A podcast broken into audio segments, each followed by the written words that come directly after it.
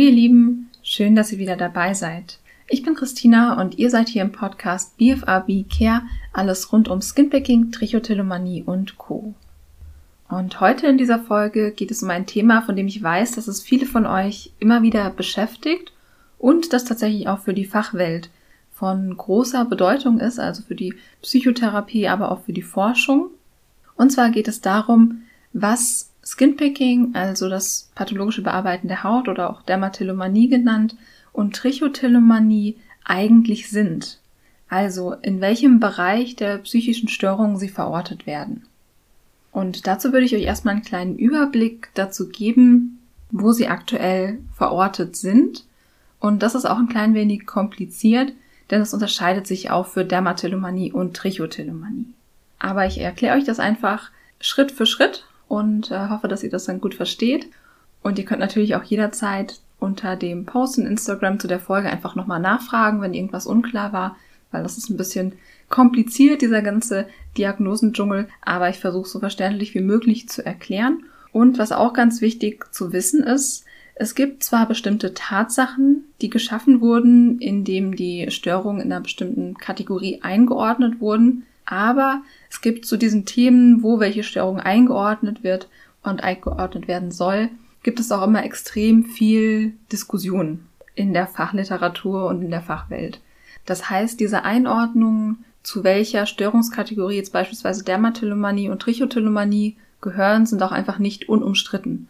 Sondern wie gesagt, da gibt es viel Diskussion und diese Einordnungen basieren auf Studien üblicherweise auch zum Teil auf Überlegungen zur klinischen Nützlichkeit, also was einfach auch in der klinischen Praxis Sinn macht, wo man es einordnet aus verschiedenen Gründen. Und was im Hinblick auf Studien noch wichtig zu wissen ist, ist, dass Studien immer nur Hinweise liefern können.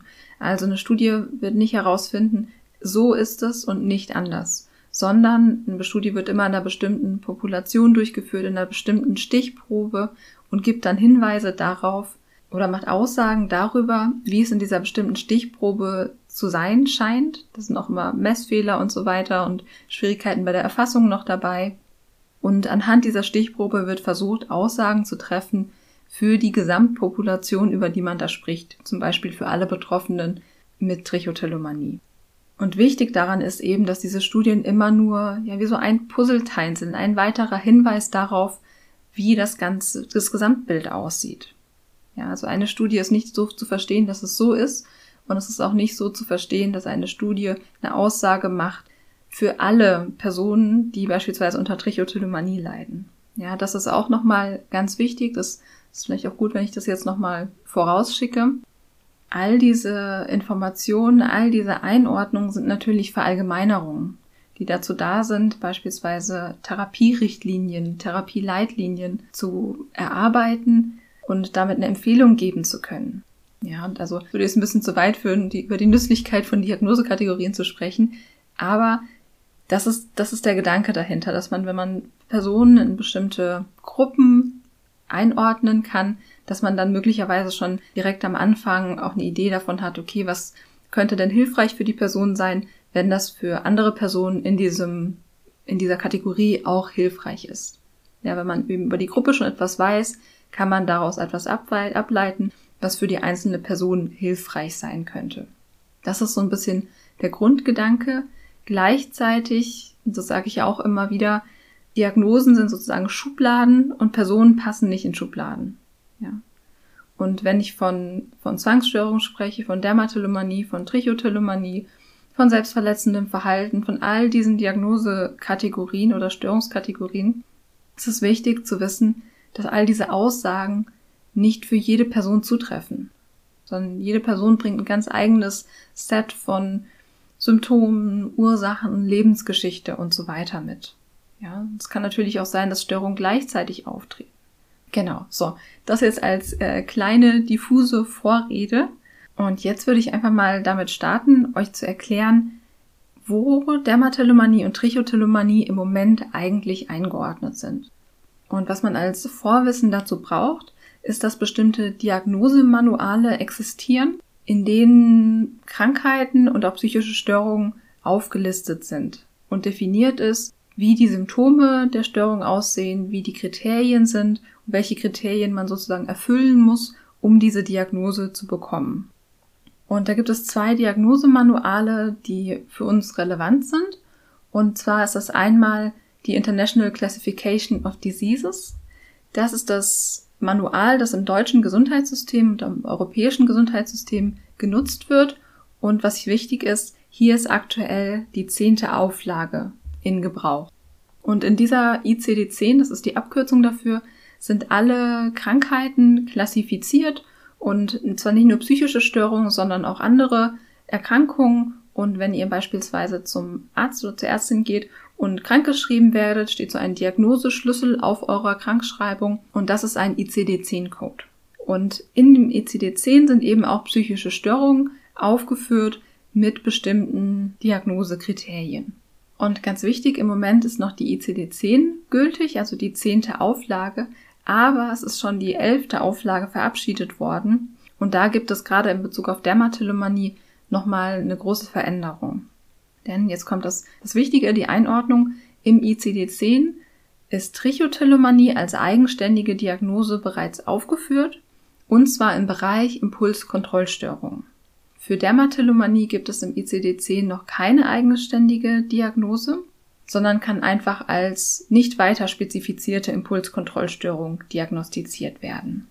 Also so ist es aktuell im ICD-10, was jetzt gerade gültig ist im deutschen Gesundheitssystem, aber im ICD-11, das bereits verabschiedet worden ist und im nächsten Jahr, also 2022, gültig sein wird, hat Dermatillomanie ebenfalls eine eigenständige Diagnose bekommen und Trichotillomanie behält weiter die Diagnose und beides ist in einem anderen Bereich verortet worden, nämlich bei den Zwangsstörungen und Verwandtenstörungen, auch Zwangsspektrumsstörung genannt.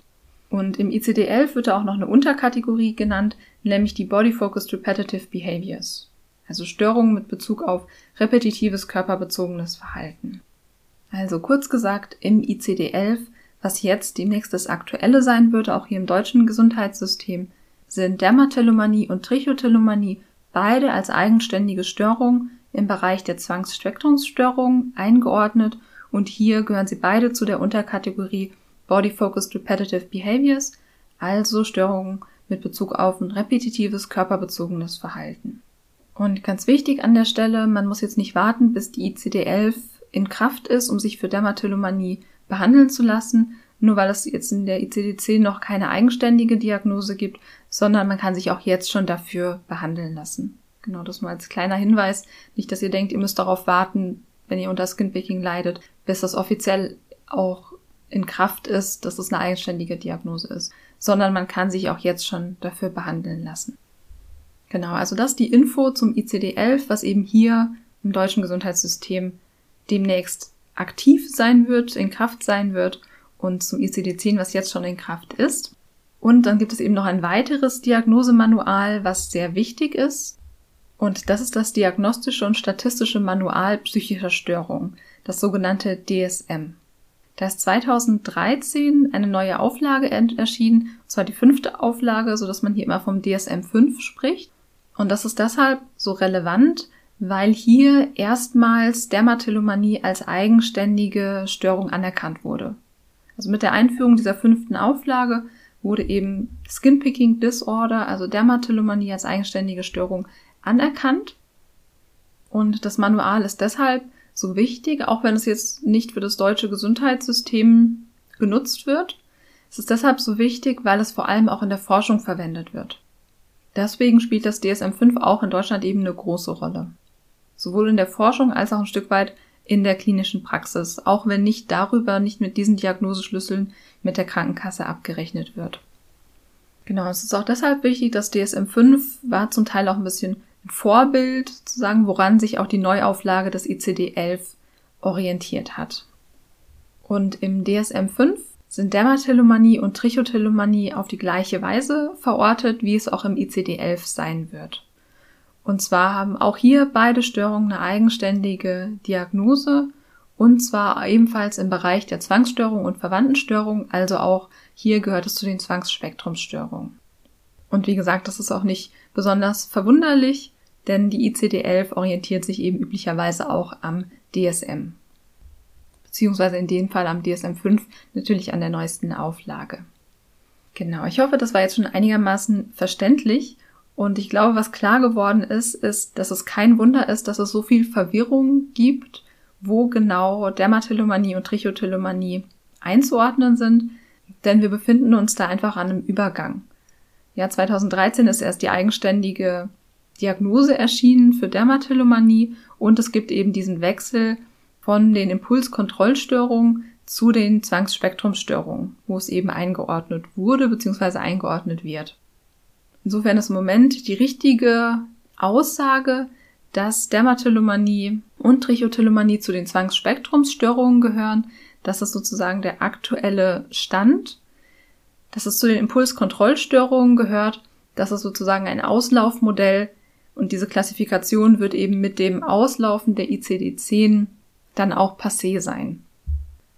Und was ganz wichtig, es gibt natürlich eine Übergangszeit zwischen der ICD-10 und ICD-11, aber die neue Klassifikation, die man sich merken kann, ist eben, dass es zu den Zwangsspektrumsstörungen gehört.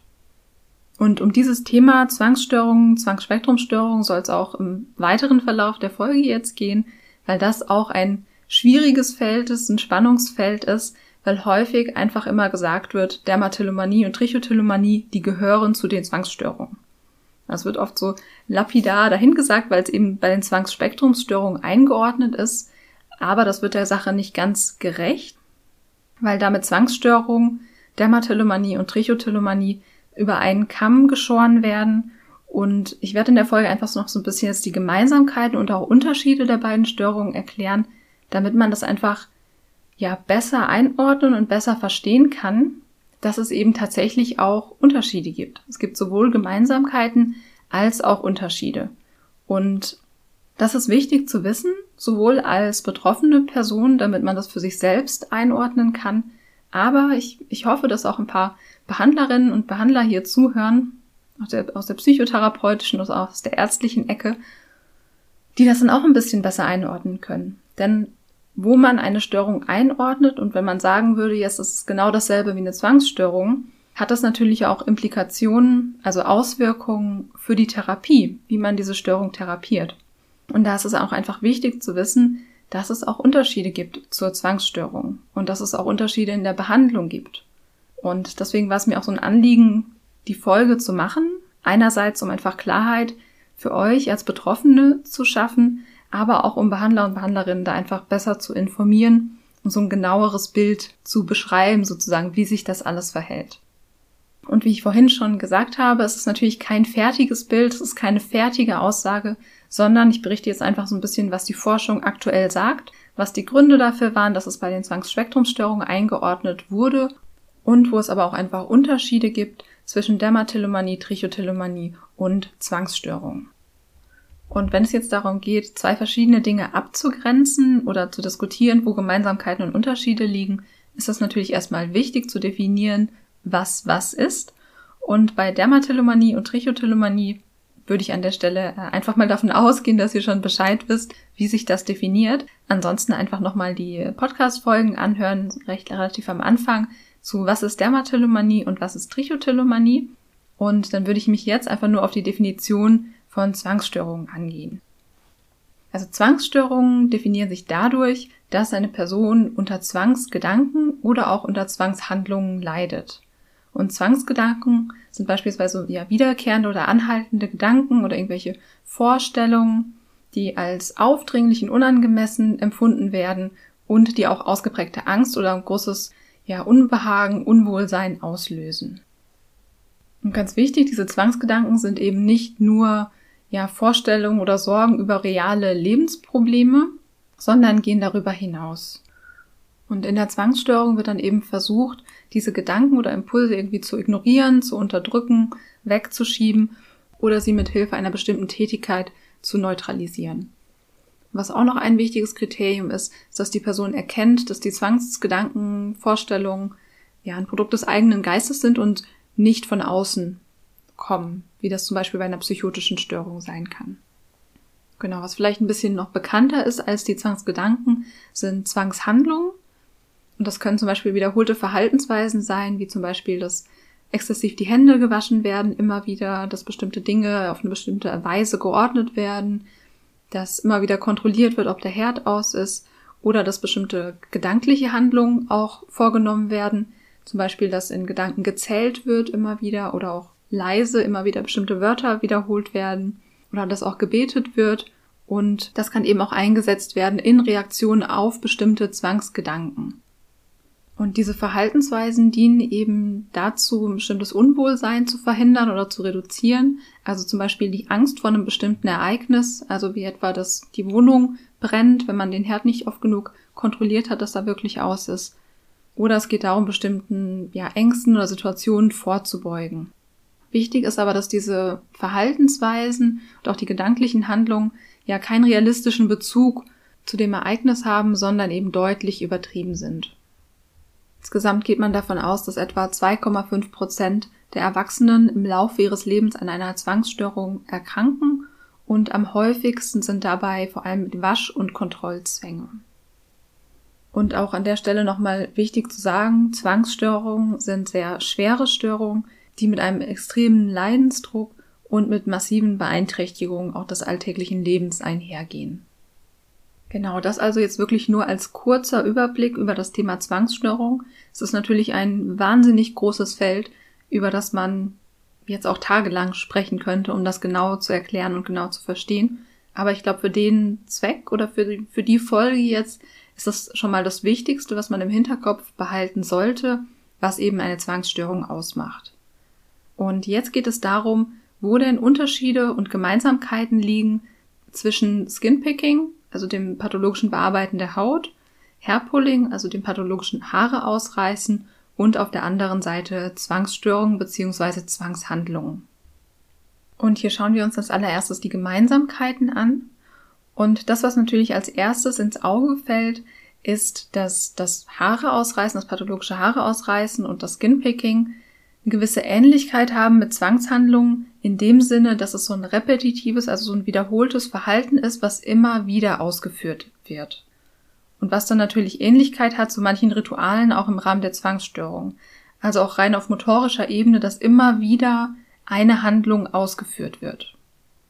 Und häufig ist es auch so, dass Betroffene eben sehr oft selbst sagen, das zwanghafte Verhalten einfach um damit auszudrücken, dass es etwas ist, was sie irgendwie immer wieder tun müssen, ohne dass sie das eigentlich wollen und dass sie es nicht abstellen können.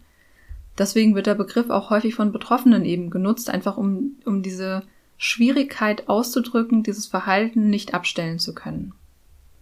Genau, also das ist die offensichtlichste Gemeinsamkeit, dass es da ein Verhalten gibt, was scheinbar immer wieder ausgeführt werden muss. Also das ist eine Gemeinsamkeit darin, wie sich das Verhalten zeigt. Wenn es darum geht, bestimmte Störungen voneinander abzugrenzen, dann schaut man sich aber auch viele andere Parameter an. Zum Beispiel, ob die Störungen auch zusammen vorkommen bei Personen, ob es geteilte etiologische Mechanismen gibt, das heißt, ob ähnliche Entstehungsbedingungen, ähnliche Bedingungen dazu beitragen, dass die Störungen entstehen. Und man schaut sich auch an, bei welchen Personen die Störungen vorkommen, und schaut hier, ob zum Beispiel das Geschlechterverhältnis auch übereinstimmt. Und was auch ein ganz wichtiger Punkt ist, man schaut auch, ob die Personen, die jeweils von zum Beispiel Zwangsstörung oder Dermatillomanie, Trichotillomanie betroffen sind, ob die auf die gleichen Therapien auch ansprechen, also ob die gleichen Therapien, Therapieansätze wirksam sind bei den Störungen. Genau, es gibt noch verschiedene andere Parameter oder viele Parameter, die man da untersuchen und vergleichen kann, um eben etwas darüber herauszufinden, ob die Störungen sich in verschiedenen Aspekten ähnlich sind oder unterscheiden. Und da schauen wir uns jetzt auch ein paar weitere Gemeinsamkeiten an.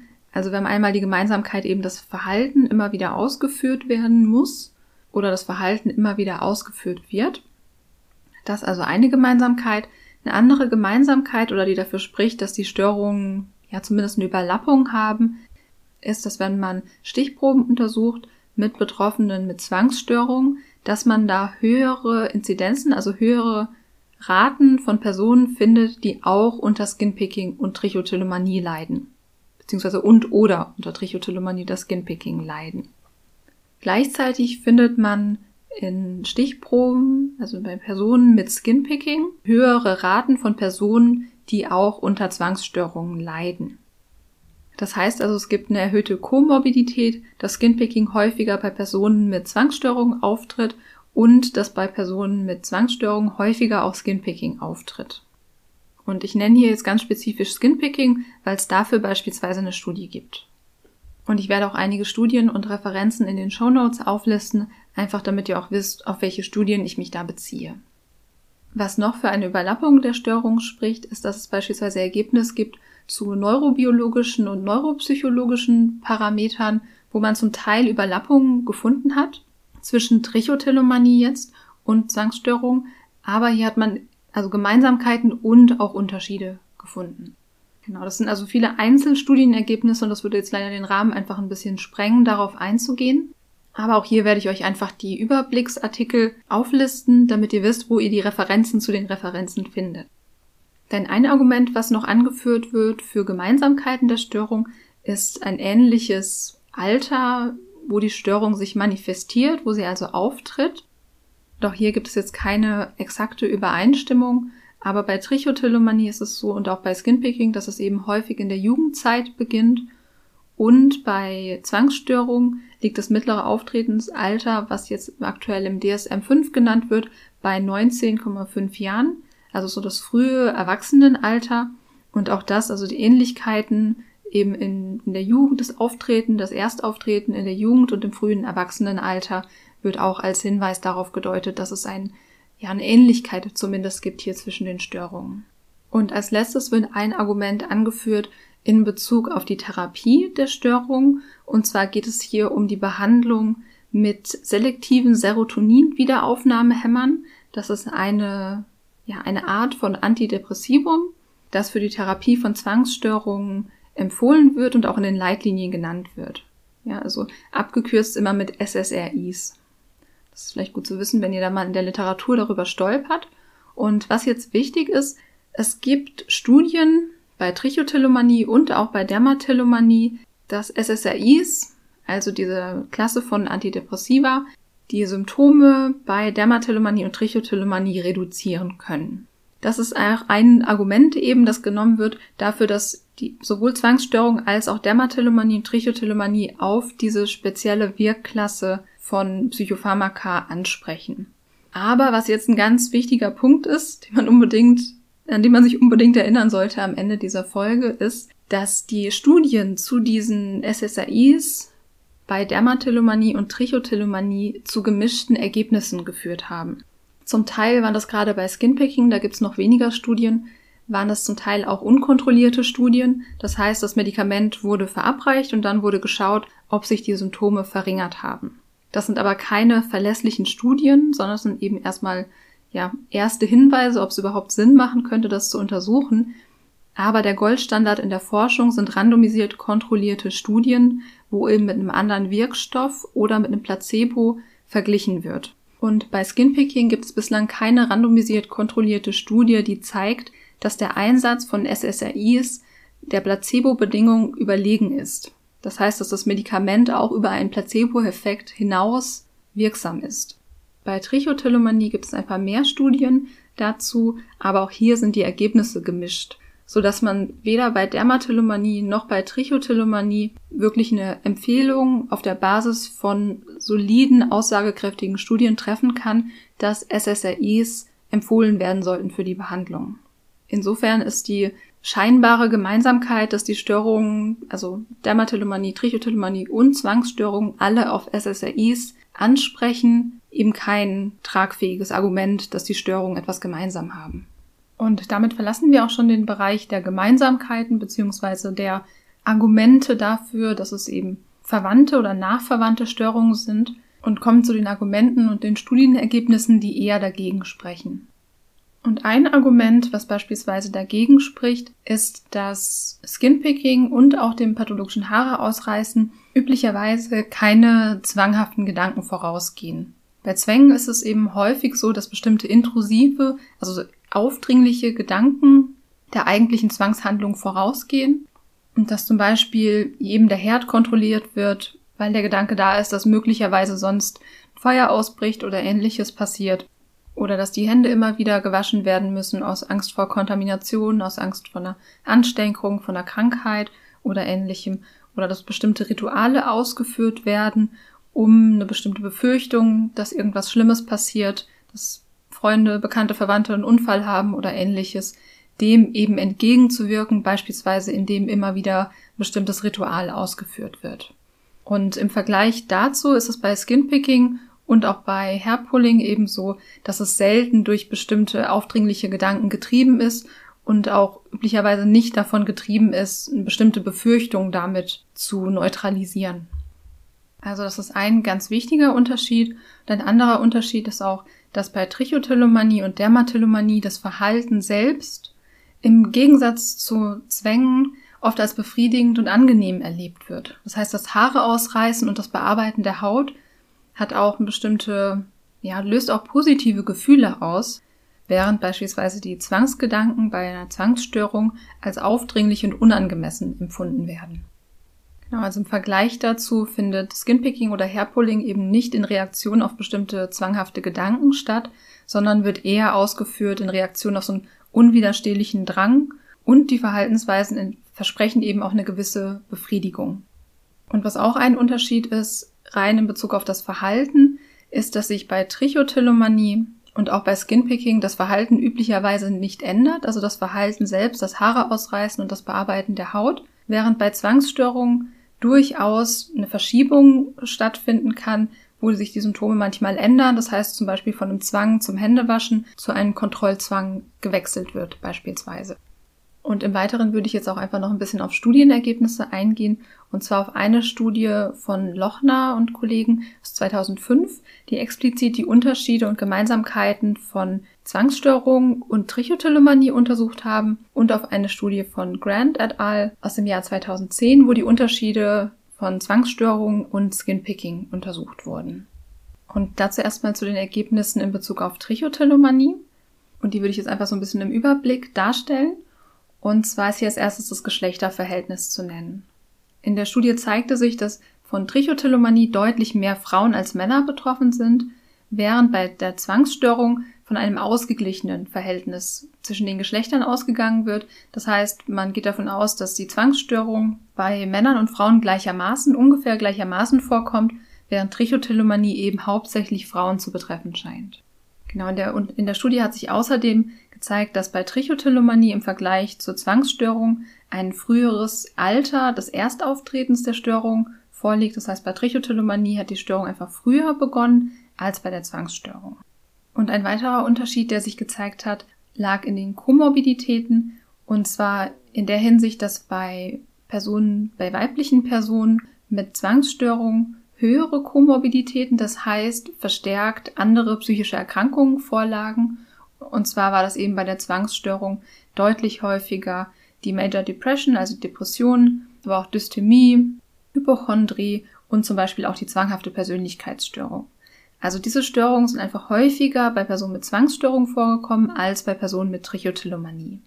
Ja, und insgesamt hatten sich in der Strichprobe auch gezeigt, dass Personen mit Zwangsstörung insgesamt höhere depressive Scores, also Werte, aufwiesen als Personen mit Trichotillomanie. Außerdem zeigte sich in der Studie eine stärkere Beeinträchtigung in wichtigen Funktionsbereichen, das heißt Familie, Beruf, Alltagsaktivitäten und so weiter und eine höhere Suizidalität bei Personen mit Zwängen oder Zwangsstörungen im Vergleich zu Personen mit Trichotillomanie. Genau, also die Studie liefert bereits einige Hinweise, dass es eben durchaus Unterschiede gibt zwischen diesen Störungsbildern und vielleicht noch wichtig dazu zu sagen, es war eine Studie mit 278 Personen mit Zwangsstörung und nur 54 Personen mit Trichotillomanie. Genau, doch hier wieder an meinen Hinweis denken, es ist natürlich nur eine Studie, aber man muss sagen, dass sich einzelne dieser Ergebnisse auch wieder in anderen Studien gezeigt haben bzw. bestätigt haben und auch die Ergebnisse der Studie von Grant et al eben zu den Unterschieden und Gemeinsamkeiten von Dermatillomanie und Zwangsstörungen liefern relativ ähnliche Ergebnisse. Zum Beispiel auch in Bezug auf das Geschlechterverhältnis. Auch hier zeigt sich auch wie in anderen Studien vorher schon zu Skinpicking, dass Skinpicking eben hauptsächlich oder dass von Skinpicking hauptsächlich Frauen betroffen sind, während eben bei der Zwangsstörung Frauen und Männer gleichermaßen betroffen sind. Ein Unterschied in der Studie zeigte sich auch in Bezug auf den Zeitaufwand, und zwar in der Hinsicht, dass Personen mit Zwangsstörung deutlich mehr Zeit aufwenden für ihre Zwangsgedanken und Zwangshandlungen im Vergleich zu Personen mit Skinpicking, für ihr Skinpicking-Verhalten dann eben. Genau, dann hat sich auch wie bei Lochner et al. ein Unterschied gezeigt in Bezug auf die Komorbiditäten. Und zwar hat man bei Personen mit Skinpicking vor allem höhere Raten von Trichotillomanie und auch Nägelkauen gefunden und auch höhere Raten von Grooming Disorders, also auch BFRBs, und zwar auch bei Verwandten ersten Grades. Während man bei Personen mit Zwangsstörungen höhere Raten gefunden hat von der Körperdysmorphenstörung und auch höhere Raten von Zwangsstörungen bei Verwandten ersten Grades. Es hat sich allerdings, haben sich allerdings keine Unterschiede gezeigt in den Rat- oder Auftretenshäufigkeiten von Trichotillomanie bei Verwandten ersten Grades. Außerdem hat sich auch in der Studie gezeigt, dass bei Personen mit Zwangsstörungen insgesamt eine schwerwiegendere Beeinträchtigung vorlag und auch eine größere, eine höhere Komorbidität mit Angst und Depression. Das heißt, dass Angst und Depression eben bei Personen mit Zwangsstörungen häufiger aufgetreten sind bei den Personen in dieser Studie als bei den Personen, die unter Skinpicking litten. Genau, noch eine wichtige Info auch hier zum Schluss. Also in der Studie wurden 53 Personen mit Skinpicking untersucht und 51 Personen mit Zwangsstörungen. Genau, also das als kurzer Überblick über zwei wichtige Studien, die schon vorliegen, wo die explizit eben die Gemeinsamkeiten und Unterschiede untersucht haben. Es sind auch in den letzten Jahren oder jetzt gerade erscheinen auch immer mehr Artikel zu bestimmten Störungsmechanismen von Skinpicking, also Dermatillomanie und Trichotillomanie. Und es werden auch immer wieder einzelne Vergleiche zu Zwangsstörungen gezogen, wo es Unterschiede und Gemeinsamkeiten gibt. Und da wird sich sicherlich auch in den nächsten Jahren noch sehr viel tun bei der Forschung. Aber das einfach jetzt erstmal so als erster Überblick, die ganzen Einzelstudien aufzugreifen, ist natürlich einfach insgesamt zu viel. Aber ich hoffe, es hat trotzdem schon mal einen guten Überblick darüber gegeben, wo mögliche Gemeinsamkeiten und Unterschiede zwischen den Störungen liegen. Und ich hoffe, es ist vor allem auch klar geworden, dass Dermatillomanie und Trichotillomanie nicht gleichzusetzen sind mit einer Zwangsstörung, sondern es gibt wichtige Unterschiede und auch nochmal hier der Hinweis, beides, also Dermatillomanie und Trichotillomanie, sind ja auch nicht als Zwangsstörung klassifiziert, sondern gehören zu den Zwangsspektrumsstörungen. Und darin drückt sich schon ein Stück weit aus, dass es eben Gemeinsamkeiten gibt, aber dass es nicht exakt dasselbe ist. Insofern würde ich auch dazu appellieren, da auch einfach mit der Wortwahl ein bisschen vorsichtig zu sein und nicht einfach zu sagen, es ist eine Zwangsstörung, nur weil es bei den Zwangsspektrumsstörungen eingeordnet ist, weil das eben auch einen Unterschied macht, wie es wahrgenommen wird und was andere Personen auch für auch Therapeuten und Therapeutinnen, was für Annahmen vorliegen, was noch zu der Störung gehört und wie es behandelt werden kann und einfach, ja, wie man etwas bezeichnet, wie man etwas nennt, hat Einfluss darauf, wie es wahrgenommen wird und wie damit umgegangen wird. Und wenn man sagt, dass Dermatillomanie und Trichotillomanie Zwangsstörungen sind, dann schert man das alles über einen Kamm und lässt viele wichtige Unterschiede zwischen diesen beiden Störungen und Zwangsstörungen einfach außer Acht.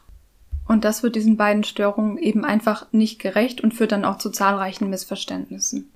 Und ein Beispiel davon wäre eben auch die Behandlung mit SSRIs, also einem spezifischen Antidepressivum, wo es zwar vielleicht erste Hinweise gibt, dass das möglicherweise für Dermatillomanie und Trichotillomanie wirksam sein könnte, wobei die Studienlage eben gemischt ist, aber wo es dann durchaus auch vorkommen kann in der Praxis, dass vielleicht jemand denkt, es ist eine Zwangsstörung, für Zwangsstörungen werden SSRIs empfohlen, also ist das auch für Dermatillomanie und Trichotillomanie empfohlen. Aber dem ist nicht so. Da sagt die Studienlage einfach was anderes. Und das ist jetzt ein Missverständnis, was eben auch in der Praxis, in der therapeutischen Praxis dann durchaus vorkommen kann, wenn hier mit begrifflichen Ungenauigkeiten gearbeitet wird und verschiedene Störungen fälschlicherweise über einen Kamm geschoren werden. Genau, also was ihr mitnehmen solltet aus der Folge ist unbedingt, es gibt Gemeinsamkeiten mit der Zwangsstörung, aber es gibt auch zahlreiche Unterschiede. Und was die Forschung bislang recht deutlich sagt, ist, dass Dermatillomanie und Trichotillomanie miteinander sehr viele Gemeinsamkeiten haben. Auch hier gibt es Unterschiede, die auch immer mehr erforscht werden, Aber Dermatillomanie und Trichotillomanie haben miteinander beispielsweise sehr viel mehr Gemeinsamkeiten, als beide Störungen zur Zwangsstörung haben. Und insgesamt, wie gesagt, ist es einfach wichtig, sich hier zu merken, dass Zwangsstörungen, Zwangsspektrumsstörungen zwei verschiedene Dinge sind und dass auch einfach noch viel Forschung notwendig ist, um die Gemeinsamkeiten und Unterschiede zwischen Zwangsstörungen und auch den Zwangsspektrumsstörungen genauer zu untersuchen. Und wenn ihr jetzt als Betroffene zuhört, dann ist es wichtig für euch, dass ihr wisst, dass es bei diesen Kategorisierungen darum geht, eine möglichst allgemeine Aussage zu machen für eine möglichst große Population. Das heißt aber nicht, dass es auf einen selbst unbedingt zutrifft.